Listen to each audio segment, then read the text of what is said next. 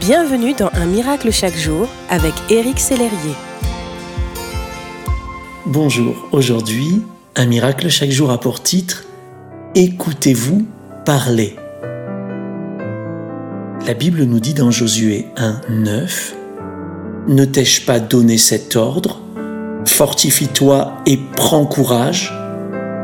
Ne t'effraie point et ne t'épouvante point car l'Éternel, ton Dieu, est avec toi dans tout ce que tu entreprendras.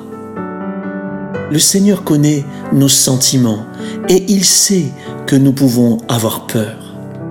Il sait que nous pouvons nous réfugier derrière elle quand ce qu'il prévoit pour nous nous semble trop grand pour nous.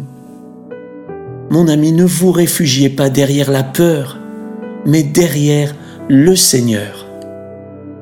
En fait, la peur est une des toutes premières conséquences du péché et de la séparation d'avec Dieu dans la Bible. Adam a dit, j'ai eu peur et je me suis caché. La tactique du diable, c'est de nous faire peur. Il rôde comme un lion rugissant, dit la Bible. La peur paralyse. La peur fausse la réalité.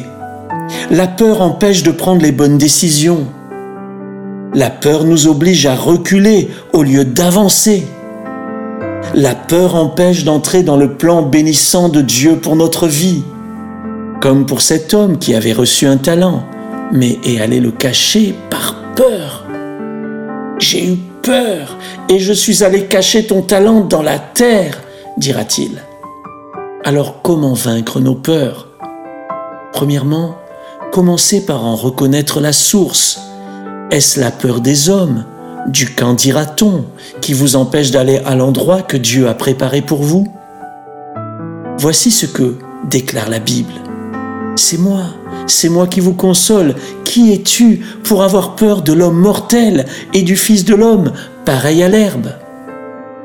Deuxièmement, confessez vos peurs à Dieu. N'oubliez pas, ce qui fait peur à la peur, c'est la parole proclamée.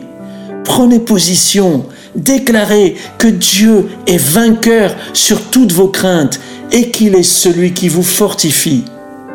La Bible dit dans Ésaïe 54, Toute arme forgée contre toi sera sans effet, et toute langue qui s'élèvera en justice contre toi, tu la condamneras.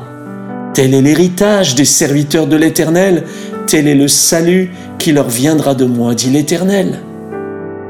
Aujourd'hui, mon ami, je prie pour que vous ayez le courage de déclarer que votre bataille appartient à Dieu et à personne d'autre.